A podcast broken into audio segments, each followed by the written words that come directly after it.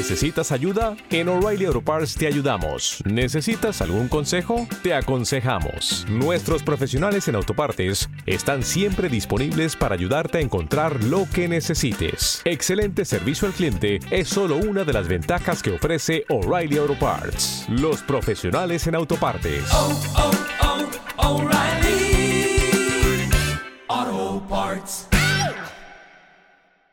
Cierre de mercados Javier García Viviani.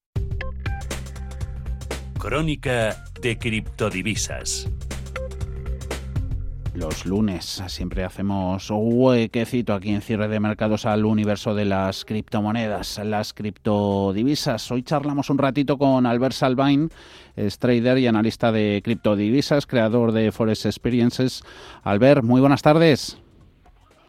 Hola, buenas tardes. ¿Cómo ves el mercado, Albert, y qué te está llamando más la atención estos días? Bueno, eh, sin duda la, referencia y la estrella del mercado, digamos, está siendo Ethereum. Mm. Ethereum está marcando mucho el ritmo en el, en el mercado de criptodivisas. Si hay un factor, yo creo, en, los últimos 10 días o 15 días muy, muy importante, que es eh, esa divergencia que se ha estado produciendo entre Ethereum y Bitcoin, cosa que ha hecho que la dominancia de Bitcoin haya disminuido de una forma bastante importante dentro del mercado. Mm, ¿Hay cambios de dominancia a la vista? ¿Ethereum le puede arrebatar el cetro al Bitcoin o no? ¿Cómo lo ves? Bueno, es difícil de decir. De hecho, yo creo que son dos conceptos distintos, ¿no? muchas veces hablamos de criptomonedas como si fuera un, mercado, digamos, monolítico, como si tuviera todo la misma estructura, pero realmente, eh, pues, eh, el mundo de las criptomonedas es, un mundo em, que, está pues, constituido por muchísimos tokens con diferentes funcionalidades, ¿no? Y en ese sentido, Ethereum tiene unas características bastante distintas de, Bitcoin. Entonces, pues bueno, em, estamos viendo una serie de movimientos que podrían indicar que la tendencia a largo plazo podría, podría ser esta, pero está, está por ver. Eh, tienes experiencia en eh, bastante en Forex. Eh, ¿Debilidad en dólar en billete verde puede estar también detrás de estos movimientos al alza que estamos viendo en Ether, en Ethereum? Bueno, mm, es, es, complicado decirlo, pero sí que yo siempre tengo la teoría de que al final hablamos de mercados financieros, pero de mercados solo hay uno. Es decir, mm los inversores tienen una, serie de patrimonio, un capital y tienen que distribuirlo. Entonces, cuando el, dinero fluye a un mercado, es que viene de otro mercado, no ha salido de otro mercado anteriormente. No olvidemos que el, de media ¿no? el, mundo pues igual crece un 3 o un 4% al año en, en, una previsión optimista. Por lo tanto, ese es el dinero que se genera nuevo. El resto de dinero es dinero que se mueve. Por tanto, sí que tiene que venir de algún lado y una de las cosas que también hemos visto durante estos días es que las, las las otras eh, criptomonedas también relacionadas con Ethereum, pues están más o menos a la baja o no han seguido el movimiento de Ethereum. Entonces, pues bueno, hay que ver un poco de dónde viene esa liquidez, ¿no? podríamos ver también en los próximos días esas altcoins reaccionar, ¿no? Pero por ahora parece que Ethereum está drenando toda la, liquidez que hay en el mercado. Mm, ¿Y qué te han parecido al ver, eh, vaya fin de semana que nos ha dado Elon Musk, eh, traicionando un poquito al Dogecoin, coincidiendo o diciendo el fundador dueño de Tesla que viene a ser como un chanchullo? ¿Le ha pinchado? Bueno, eh, Sí, a ver, yo soy bastante escéptico con este tipo de criptomonedas. Mm. Eh, yo provengo de la inversión tradicional, entonces uno de los pilares siempre cuando, cuando te planteas invertir en un activo es realmente ver qué, qué valor añadido aporta. O yo creo que eso es lo importante. Eh, y en ese caso, pues Dogecoin evidentemente ya desde el principio reconocido prácticamente por sus propios creadores, pues tiene un cariz más más, digamos, de, de anecdótico o más de, bueno, no tiene ese background detrás. Mm. Entonces, es difícil de decir y, es, claro, es una cripto muy susceptible a este tipo de oscilaciones porque no hay nada más detrás que la creencia en que seguirá subiendo. ¿Y, en qué criptomoneda, al ver, es en la que hay algo donde rascar debajo que se le ve un buen activo subyacente? ¿Cuál es la que mejor lo tiene? A ver, yo creo que cuando hablamos de invertir en criptomonedas tenemos que tener muy claro eh, eh, el, criterio. Entonces, dentro del mundo de las criptomonedas hay, evidentemente, como en el sistema económico tradicional, diferentes sectores. ¿no?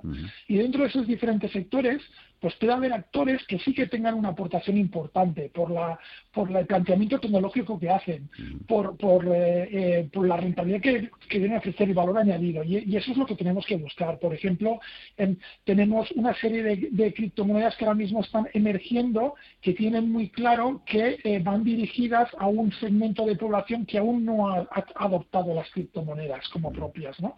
Es decir, van dirigidas, por ejemplo, a gente con un perfil que diríamos que es analfabeto cripto, ¿no? Que, no, que no conoce este mundo. Y por lo tanto, pues desarrollan, por ejemplo, herramientas que son muy fáciles de utilizar incluso para profanos en el tema. Pues esos son proyectos, son proyectos interesantes. e interesantes tus reflexiones, Albert Salvain, trader, analista de criptodivisas, creador de Forest Experiences. Gracias de nuevo por hablar otra vez con, con cierre de mercados. No será la última. Hasta la próxima, Albert. Un saludo. Hasta luego. Que vaya bien, Dios. Buscamos también estrategia para seguir operando en criptomonedas. José Basagoiti, Trading Way of Life. ¿Cómo va el lunes, José? Muy buenas tardes. ¿Cómo estamos? Pues, pues muy bien, muy contentos con el desarrollo. ¿Dónde, dónde están las oportunidades? Pues vamos a, vamos, a hablar de, cuatro. Bueno, en primer lugar decir que, seguimos viendo como Bitcoin eh, es una cosa que, hoy estaba resaltando en, redes sociales, sigue guardando una, una correlación muy estrecha con la, con la bolsa, sobre todo con el sector tecnológico. Cuando la bolsa cae, como ahora, Bitcoin sufre, sufre mucho, es muy sensible a los risk off que se llama de los mercados. ¿Y en concreto, más, en concreto más, José, al Nasdaq, a la tecnología? Sí, sí, mm. sí, sí, sobre todo el sector tecnológico. y, esto es interesante porque, porque bueno, a día de hoy lo, lo que se viene es que no evoluciona como, como el oro. Es decir, mm. El oro, bueno, sabemos que, que, bueno, que tiene una correlación muy, muy alta, en este caso inversa, con los tipos de interés reales y, por tanto, como refugio frente a la, a la inflación. Mm. Sin embargo, eh, Bitcoin va más paralelo a lo que a lo que es la renta variable y, como bien dices, a la, a la tecnología.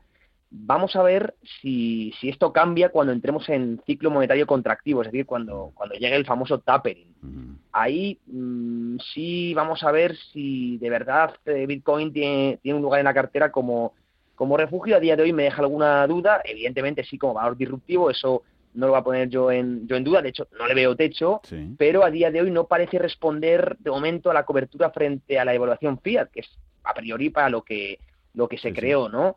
Entonces, bueno, hablabas de, de, oportunidades. Bueno, a nivel técnico, eh, hablando ya de, Bitcoin, estamos en una, corrección muy saludable. Nosotros hemos entrado precisamente hoy en los entornos de 57.000. Bueno, la última vela de 15 minutos es, es muy, muy alcista. Me está empezando a entrar demanda de manera muy fuerte y niveles, desde mi punto de vista, muy buenos. Los entornos de 57 que comentaba, confluencia de FIBO 38,2 del último segmento y FIBO 62 del, eh, bueno, del, de la tendencia de más corto plazo. Zona muy importante, hemos visto demanda, por lo tanto, desde aquí es normal que finalicemos esta pequeña fase correctiva que decíamos, vamos a ver si también con suelo en el Nasdaq, y vayamos a, a, ver nuevos máximos. Nosotros la compra de 57.000 la, la tenemos con orden de, de, venta en los entornos de 64.000, es decir, bueno, pues una trade con bastante rango. Máximos, en la zona en la zona de máximos, eh, eso es.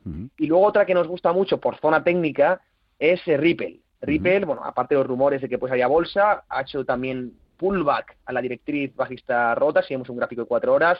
Em, bueno, es difícil comentarlo por radio, pero bueno, la zona es muy buena y también esperamos por correlación a, Bitcoin, también que guarda mucho Ripple, también de estos entornos, irnos a los entornos de máximo, en caso de Ripple hablamos de los 1,86, 1,87 aproximadamente, también un rango operativo muy, muy bueno.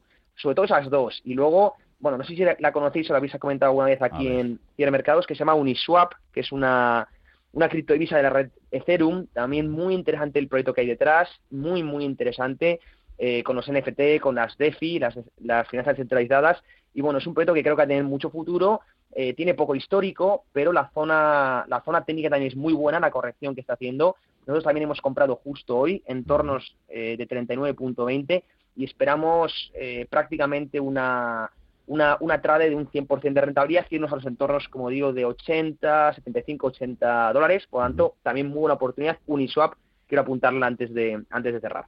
Uniswap, el Ripple y esos apuntes sobre el Bitcoin. Eh, medio minutito nos queda. Oye, José, ¿cuánto eh, te va quitando más, más tiempo de tu actividad diaria mm, el seguimiento de los gráficos y estas entradas y salidas en estos activos respecto a los tradicionales? Sí, evidentemente cuando ah. salen, cuando sale un activo tan disruptivo como, como este, eh, yo bueno empecé a mirarlos de año 2014, prácticamente cuando, cuando era yo de los pocos, de los pocos de España que nos interesábamos por esto de Bitcoin, y hoy en día hemos ponderado mucho. Eh, son, como siempre digo, activos muy disruptivos que no aparecen todos los días y por lo tanto que merecen un, un tiempo, eh, porque al fin y al cabo el tiempo es dinero, como siempre digo, y son activos muy, muy provechosos. Mm. Y bueno, nosotros estamos ahora mismo en, en, gestiones incluso para, para, para, abrir fondos gestionados. Ahora mismo la regulación no en España ni en Europa deja, pero bueno, esperemos que vaya evolucionando y, y que los, los, los, las instituciones tengan un hueco en los fondos de inversión, en las carteras gestionadas y que todo inversor pueda acceder a, a este mundo que ha venido para, para quedarse, como yo siempre digo, ¿no? Desde luego. Y, aquí nos lo contarás, José Basagoiti, Trading Way of Life. Gracias, que vaya bien. Un saludo. Un abrazo. Chao. Saludos.